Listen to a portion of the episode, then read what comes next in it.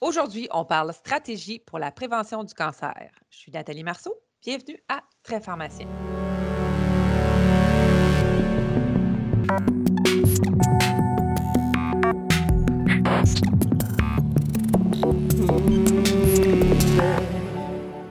Bonjour à tous. Je suis très heureuse de vous retrouver une fois de plus. Aujourd'hui, à Très Pharmacien, on vous propose un balado un petit peu différent, un peu plus estival. On va parler clinique, mais sous l'angle de la prévention. En effet, on va faire le tour des différentes stratégies et habitudes de vie afin de prévenir le cancer. Je pense que ce balado peut vous apporter des réponses pour soutenir vos patients, et ce, que vous soyez pharmacien d'établissement, pharmacien communautaire, professionnel de la santé ou simplement à titre personnel parce que le cancer, ben, ça touche tout le monde. En effet, je vous rappelle que selon la Société canadienne du cancer, un Canadien sur trois apprend qu'il est atteint de cancer toutes les trois minutes et un Canadien meurt du cancer toutes les sept minutes. C'est quand même des statistiques qui sont frappantes. Donc, au-delà du traitement, il est important de réfléchir à ce qui peut être fait en amont pour prévenir cette maladie. Donc, aujourd'hui, nous allons discuter des données qui soutiennent les recommandations associées à la prévention du cancer, ainsi que discuter des conseils à donner à nos patients. Et pour répondre à nos questions, nous recevons Annie Bazinet, qui est pharmacienne en oncologie au 6 de la Montérégie Centre. Bonjour Annie. Bonjour Nathalie. Annie, avant de parler de la prévention, j'aimerais qu'on revienne sur le cancer lui-même. Peux-tu me faire un rappel rapide de la pathologie du développement du cancer et nous parler des différents gènes qui sont impliqués? En fait, on sait que le cancer, c'est une maladie génétique. Donc, c'est une maladie qui est causée par une ou plusieurs mutations de gènes. Euh, ces mutations-là peuvent se produire par hasard, donc au moment où la cellule se réplique ou se duplique, il peut y avoir comme une petite faute d'orthographe dans la copie de l'ADN, ou ça peut arriver aussi par agression extérieure.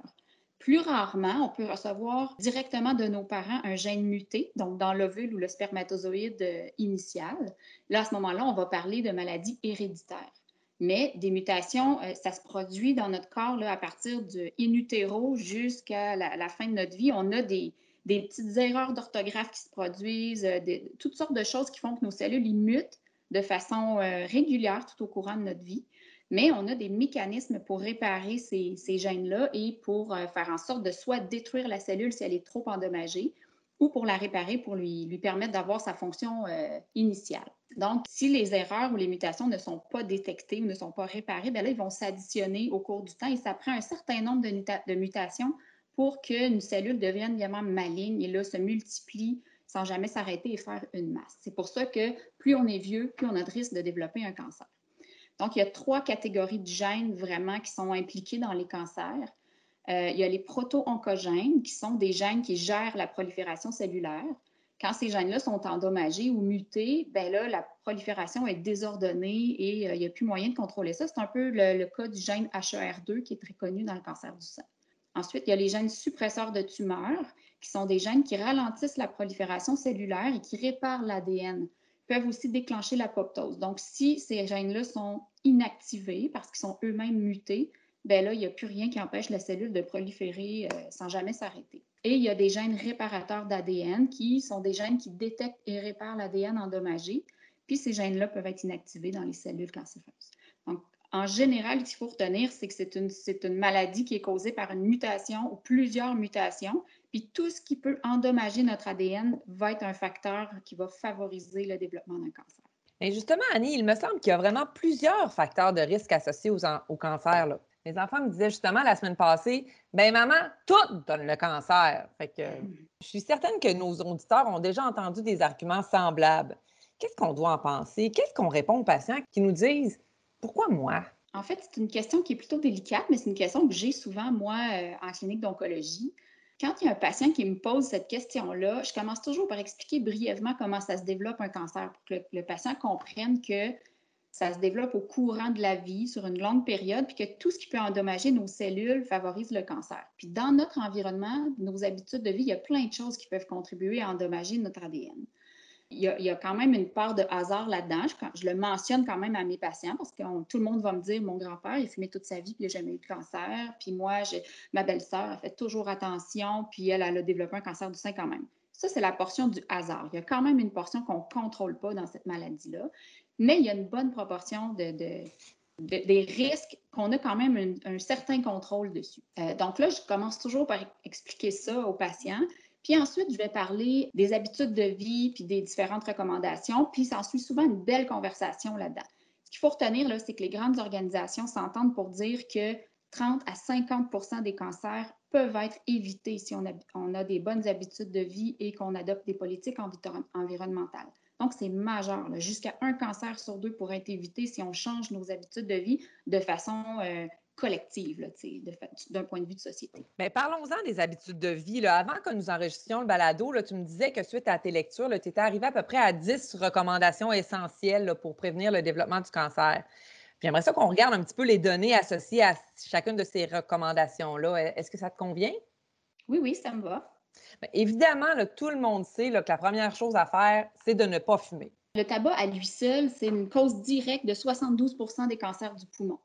C'est un carcinogène qui est bien connu, qui est catégorisé catégorie 1 par euh, l'Organisation mondiale de la santé, donc carcinogène connu pour l'homme.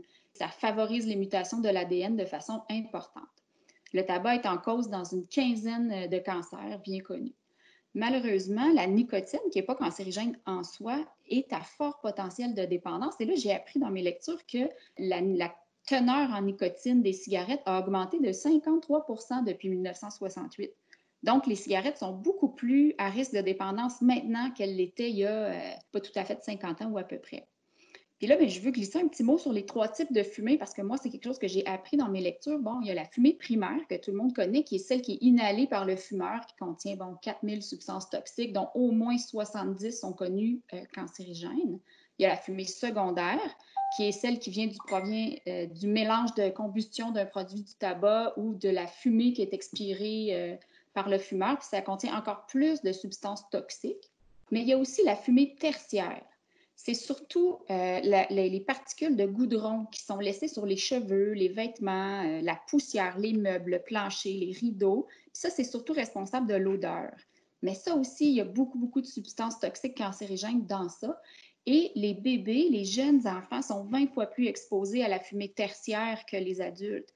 Donc, eux sont très à risque dans un environnement où quelqu'un a fumé, même si la personne ne fume pas présentement, sont très exposés quand même à ces particules-là qui sont partout. Il faut vraiment faire attention de ne pas fumer dans un environnement où un enfant va être présent.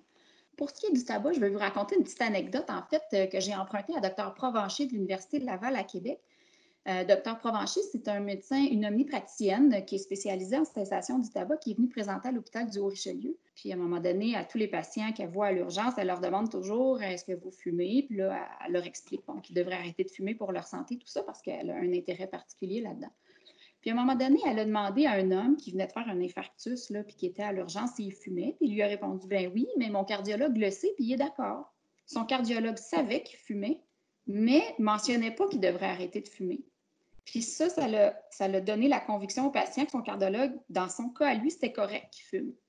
Ça m'a fait beaucoup réfléchir sur, moi, je n'intervenais pas beaucoup sur la cessation tabagique en me disant, bon, moi, ils, sont assis sur la chaise pour traiter des gens un cancer. Là, c'est pas le temps de leur dire d'arrêter de fumer. Ils vivent assez de choses comme ça.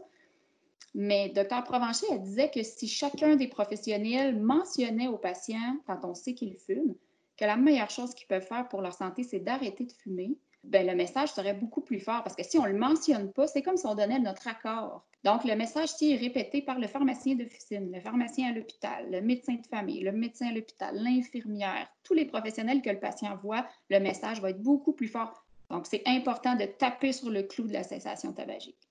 Il y a aussi d'autres choses quand même. Je lisais euh, en me préparant pour ce balado, euh, la gestion du poids, en fait, l'aspect euh, par rapport à l'indice de masse corporelle. C'est peut-être quelque chose qu'on connaît moins comme pharmacien. Euh, peux-tu m'en parler? Les, grandes agences là, recommandent de maintenir un IMC entre 21 et 23. C'est très mince. C'est très mince, euh, hein? C'est extrêmement mince. C'est beaucoup moins que le 25 que j'ai appris à l'école. On dit même de viser le plus bas possible dans cette euh, fourchette-là et que même éviter de prendre du poids, même si on reste dans les cibles. Donc, tu sais, un IMC à 21 à 20 ans, puis on est rendu un IMC à 23 à 45 ans, juste ça, c'est néfaste. Donc, c'est beaucoup plus important que ce que je pensais. Puis ça, ben, ça découle de l'industrie alimentaire qui a envahi le marché avec toutes sortes de produits transformés qui contiennent du gras, du sucre, du sel. Puis ça, c'est jouissant pour notre cerveau. Puis ils le savent très bien. Il y a même des noms pour ça, ça s'appelle l'optimum sensoriel. Il y a des études qui ont démontré que les rongeurs préfèrent une boisson sucrée à une injection de cocaïne. Puis il y a plusieurs animaux qu'on a mis dans des contextes avec différents choix de types de nourriture, puis ils choisissent la nourriture grasse et sucrée et ils en font une consommation compulsive très rapidement, puis ils continuent leur consommation compulsive même quand ça devient associé à un choc électrique. Donc, ça donne une idée du pouvoir de la nourriture sur notre cerveau et que c'est très difficile de se battre contre ça dans, nos pays industrialisés où on est submergé de, tentations à longueur de journée. sais, le cancer, c'est beaucoup une maladie des pays riches, hein, ce n'est pas une maladie des pays pauvres. La majorité des pays industrialisés ont des taux de cancer beaucoup, beaucoup plus élevés que les pays euh, en voie de développement ou qui sont beaucoup moins riches que nous. Est-ce que le lien est en lien avec le surpoids ou il est en lien avec la consommation de sucre ou d'aliments transformés? Pour l'instant, ce qu'on sait, c'est que ça serait en lien avec le surpoids, avec le gras corporel. Vraiment, le gras corporel euh, mettrait nos cellules dans un, ou, notre, notre, corps dans un état un peu inflammatoire chronique. Et c'est ça qui serait un, environnement favorable. Je n'ai pas lu de mécanisme très précis. Puis je n'ai pas lu que le, sucre était cancérigène ou rien. Mais le sucre, le gras, tout ça, c'est juste ça favorise l'embonpoint et le gras corporel crée un état inflammatoire chronique, c'est ça qui serait en cause dans le, développement des cancers. Puis le fait de ne pas avoir un poids santé, ça augmente notre risque de développer une bonne douzaine de types de cancers. Ça a un impact et un lien dans beaucoup, beaucoup de cancers. En plus des, gras, des sucres dont on a discuté qui favorisent le surpoids, évidemment, j'aimerais aussi qu'on parle de la viande rouge. Là. Il, y a, des études qui nous disent qu'on on en consomme trop. Puis là, est-ce que je devrais sacrifier mon T-bone dans le milieu de mon été?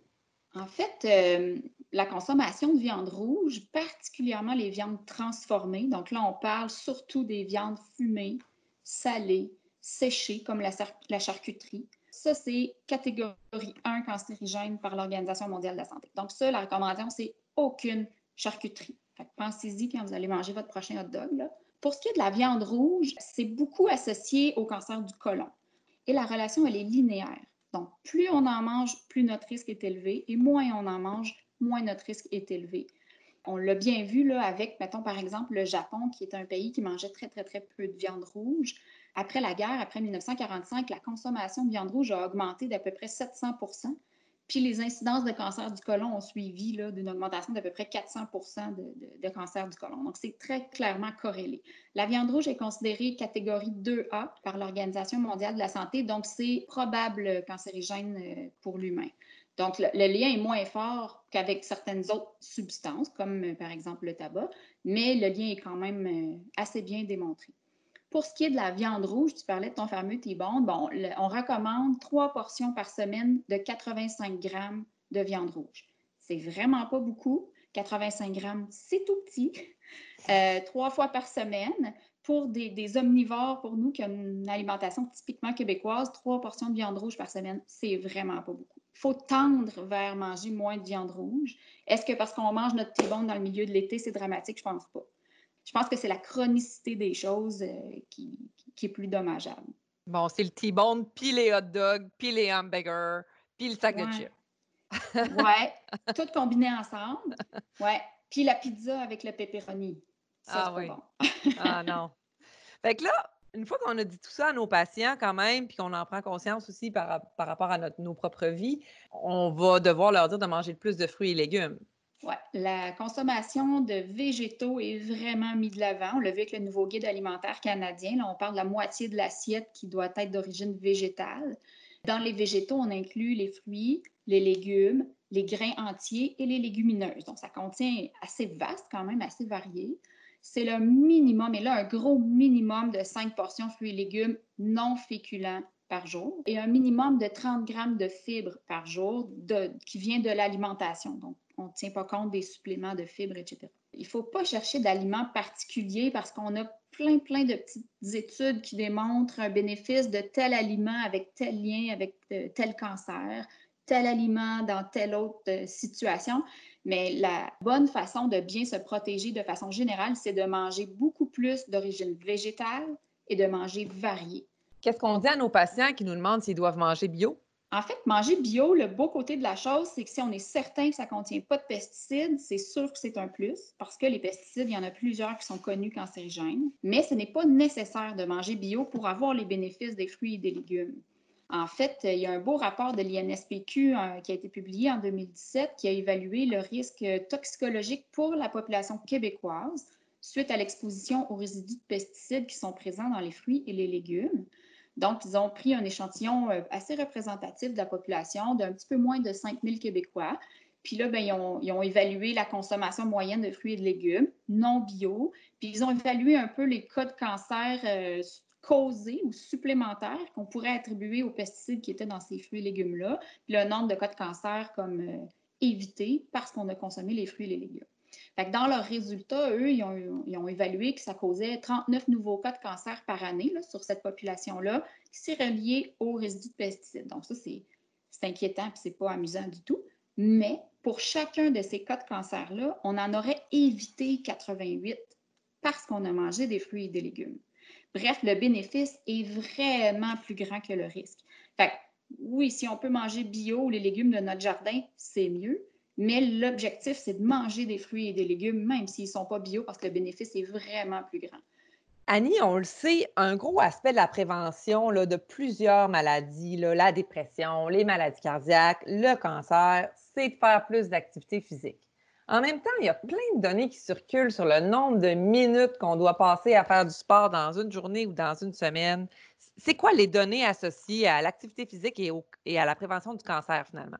Les dernières recommandations euh, qui concernent l'activité physique, c'est qu'on recommande 150 minutes d'activité physique d'intensité modérée par semaine ou 75 minutes d'activité physique intense par semaine de plus que les AVQ. Donc, passer la balayeuse, ça ne rentre pas là-dedans.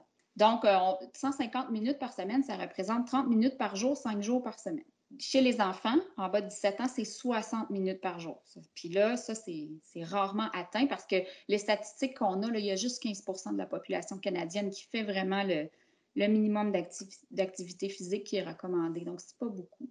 Puis là aussi, la relation, elle serait linéaire. Plus on bouge, plus on a de bénéfices. Là, il doit y avoir un, plafond à un moment donné que je m'imagine, trop, ça devient comme pas assez, mais les raisons pour lesquelles les données sont comme elles sont là dans les recommandations, c'est parce que c'est jusque-là qu'on a étudié. Puis dans mes lectures, de ce que j'ai compris, c'est que si on faisait une bonne étude pour évaluer plus que ça, probablement qu'on aurait un bénéfice plus que ça. Puis le lien est avec la réduction du gras corporel, la diminution de l'inflammation, qui met nos cellules dans un environnement plus propice à se réparer, de ce que j'ai compris. C'est important de bouger puis de faire le nombre de minutes recommandées par jour, mais Là, je veux faire une grosse parenthèse sur on peut être actif et faire l'activité physique recommandée et être sédentaire en même temps. Être sédentaire, ça veut dire d'avoir le nombre de périodes qu'on est en position assis ou couché dans une journée. Par exemple, euh, de quelqu'un qui se lève le matin, prend son auto pour aller travailler, travaille toute la journée au bureau, prend son auto, revient à la maison après, fait sa demi-heure de jogging, content, il a fait son exercice, puis s'assoit un peu devant la télé avant d'aller se coucher. Cette personne-là a passé plus que 90% de sa journée assis ou couché, même s'il a fait son 30 minutes d'activité d'intensité modérée ou intense dans sa journée, il est extrêmement sédentaire. Donc, c'est quand même très risqué au niveau de la sédentarité. La meilleure protection, c'est vraiment de trouver le moyen d'être actif toute la journée, de marcher ou faire du vélo pour aller au travail. Par exemple, moi, j'ai refusé la passe de stationnement de l'hôpital. Je me stationne plus loin dans la rue et je marche de prendre les, escaliers au lieu de l'ascenseur. Essayer de parler au téléphone en position debout au lieu de rester assis quand on sait qu'on va parler quelques minutes au téléphone. Donc, on aurait pu enregistrer ce balado-là debout plutôt qu'assis. Ça aurait été ben Oui, Annie, le prochain balado. Donc, tous ces petits détails-là, euh, les brassées de lavage, les monter une à la fois au lieu de trois en même temps, euh, tondre le gazon nous-mêmes, faire le jardinage nous-mêmes, c'est bénéfique pour nous. Puis là, je comprends aussi que hum, mon 150 minutes euh, modéré, là, je ne peux pas décider de le faire le samedi entre 9 et midi. Là. Bien, peut-être. Je n'ai pas lu rien qui disait qu'il fallait euh, le séparer absolument, mais je pense qu'être actif tout le temps, c'est mieux. Puis, il faut, au moins que ça compte en bloc de 10 minutes là, pour que ça soit, qu'on puisse le comptabiliser. Une ou deux minutes à la fois, ce pas suffisant. Il faut faire un minimum de 10 minutes pour dire que ça compte dans un effort physique euh, significatif. D'accord. Annie, traditionnellement, la consommation d'alcool, de vin rouge, on nous a un peu expliqué à l'université que c'était bon peut-être pour prévenir certaines maladies cardiovasculaires. Maintenant, on apprend de plus en plus que ça serait associé au développement du cancer. Qu'est-ce qu'on doit en penser? Malheureusement, oui, l'alcool, c'est cancérigène bien connu pour l'humain, catégorie 1 de l'Organisation mondiale de la santé, au même titre que le tabac. Donc, euh, il n'y a pas de seuil sécuritaire au niveau de l'alcool d'un point de vue prévention du cancer. Je n'ai pas exploré les données du côté cardiovasculaire, rien de ça. Mais d'un point de vue de prévention du cancer, il n'y a aucun, aucune quantité d'alcool qui pourrait être sécuritaire. En fait, euh, j'ai un peu cherché par quel mécanisme.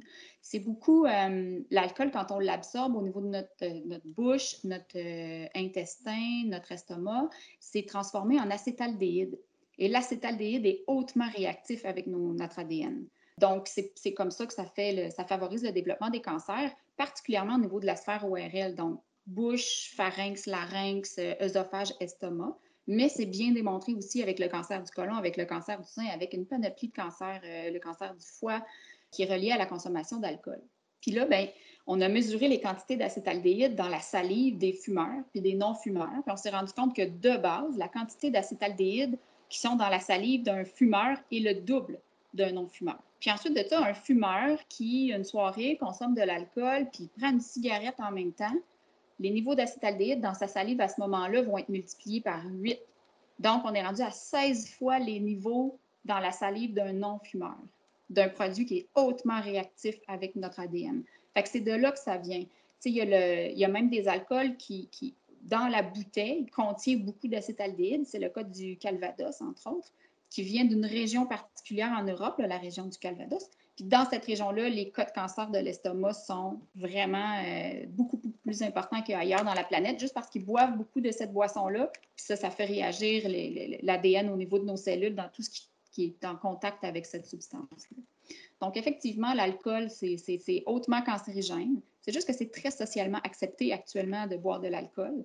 Comme la cigarette était très socialement acceptée en 1950, où tout le monde fumait dans les films, à la télé, le médecin fumait, tout le monde fumait. Maintenant, c'est plus tellement accepté. J'ose espérer qu'à un moment donné, ça va être le même processus pour l'alcool, puis l'alcool, ça sera plus considéré comme socialement acceptable de boire. On le voit quand même, une petite tendance, le mois sans alcool, diminuer notre consommation d'alcool, mais il faut vraiment aussi... Euh, comme professionnel de la santé, favoriser ce, changement de paradigme-là parce que c'est vraiment néfaste pour notre santé. Oui, puis c'est un paradigme qui est bien implanté là, euh, par rapport à ce qu'on a appris euh, antérieurement là, au niveau cardiaque. Là. Exactement. Je, retiens vraiment qu'il n'y a pas de niveau sécuritaire, il n'y a pas de volume sécuritaire. Non, à mon grand désespoir. Bon, il faut se mettre au à la bière sans alcool. Il faut trouver des petits cocktails sans alcool. Annie, maintenant que j'ai recommandé à mon patient bon, de ne plus manger de viande rouge, de plus fumer s'il fumait, de manger plus de fruits et légumes, bio s'il est capable de se le payer, de ne pas boire euh, d'alcool, y a encore d'autres changements que je devrais lui donner? Là, tu peux lui donner une médaille s'il fait tout ça.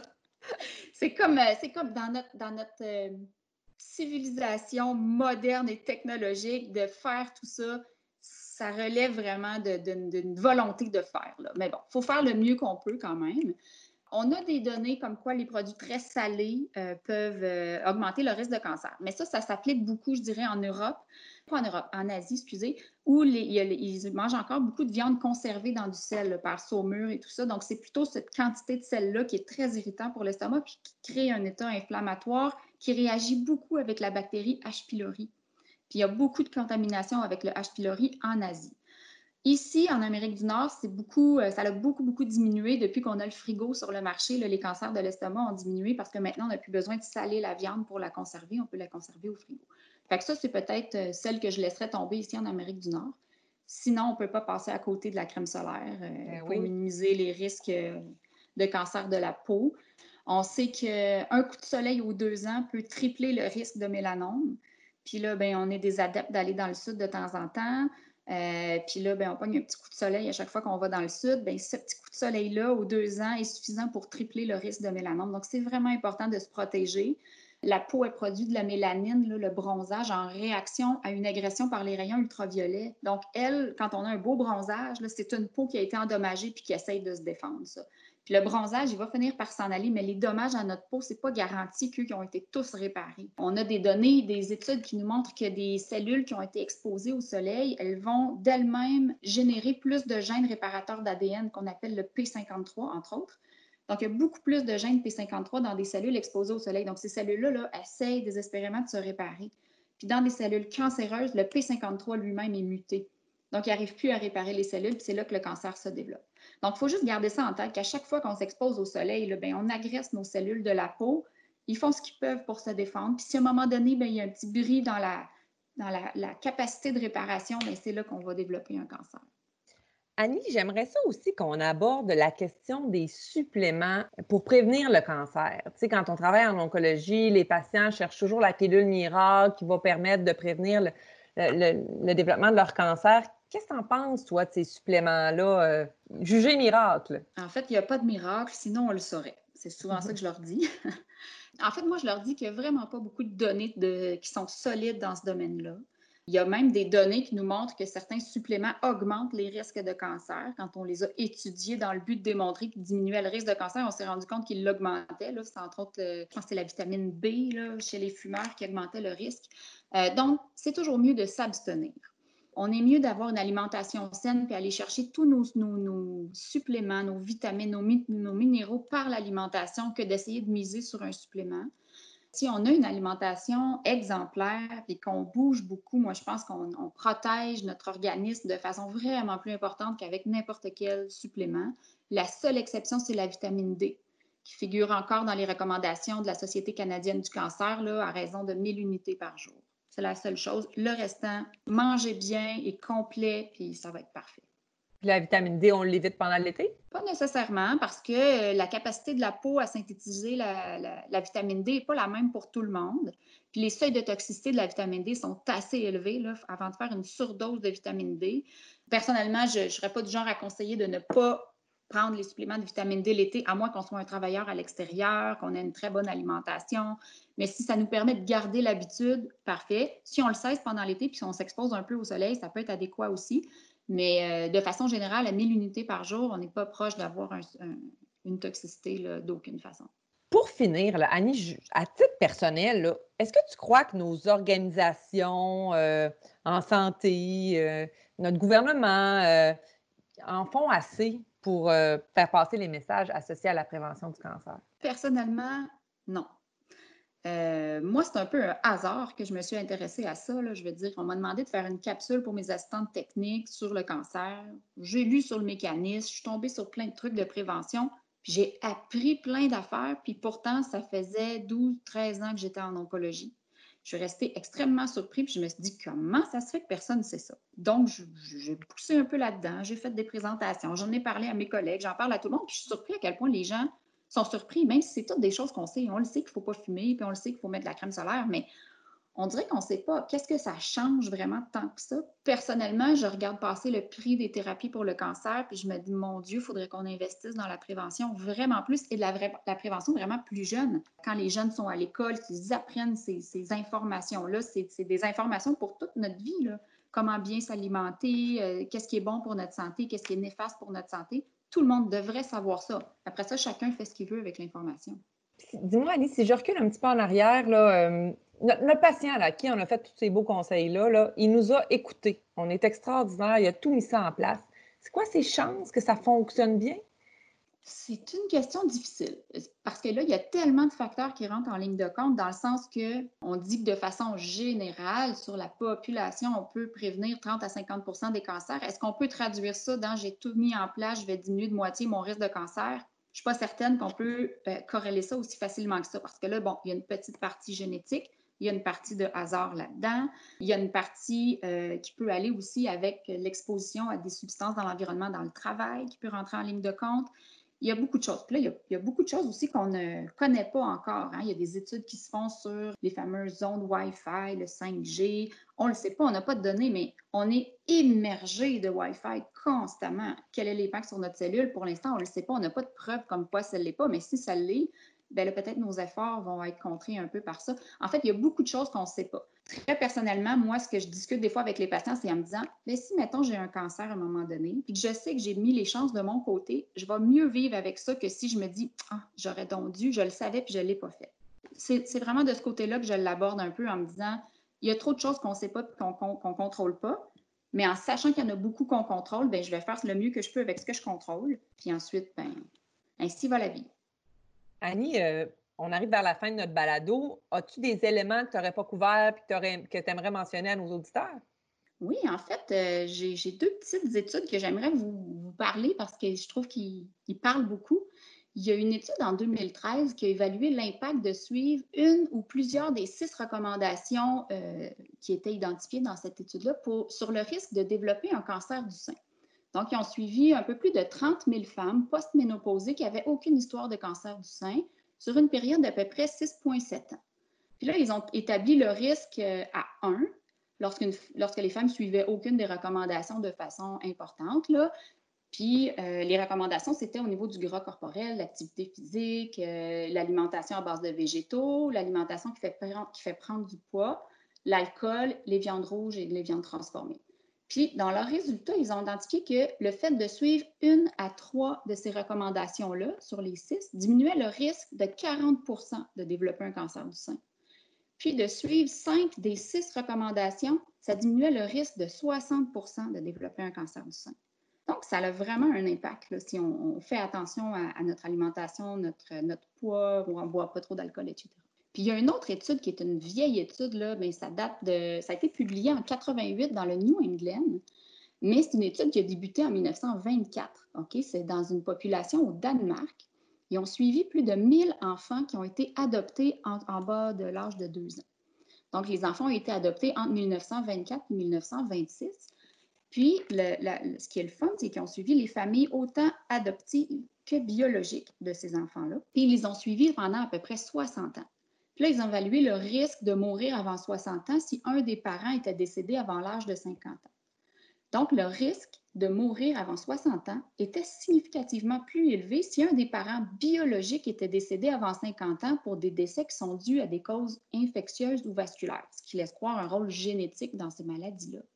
Mais pour la mortalité par cancer, le risque était cinq fois plus élevé si un des parents adoptifs était décédé d'un cancer avant 50 ans, ce qui suggère un très fort lien environnemental ou lié aux habitudes de vie. Pour les parents biologiques, le lien par mortalité euh, cancéreuse était à peu près à 1, vraiment non significatif. Donc, c'était vraiment l'environnement et les habitudes de vie qui augmentaient le risque de décéder d'un cancer, donc rien à voir avec les parents biologiques. En fait, c'est vraiment des études très intéressantes, c'est euh, à retenir. Puis d'ailleurs, pour les auditeurs qui désireraient les consulter, les références se retrouveront euh, sur le site de la PES ou sur les références associées à la plateforme de diffusion qu'ils écoutent. Bien, merci Annie Vaznier d'avoir mis ta petite contribution pour essayer de faire connaître tous les éléments associés à la prévention du cancer. Merci beaucoup Nathalie.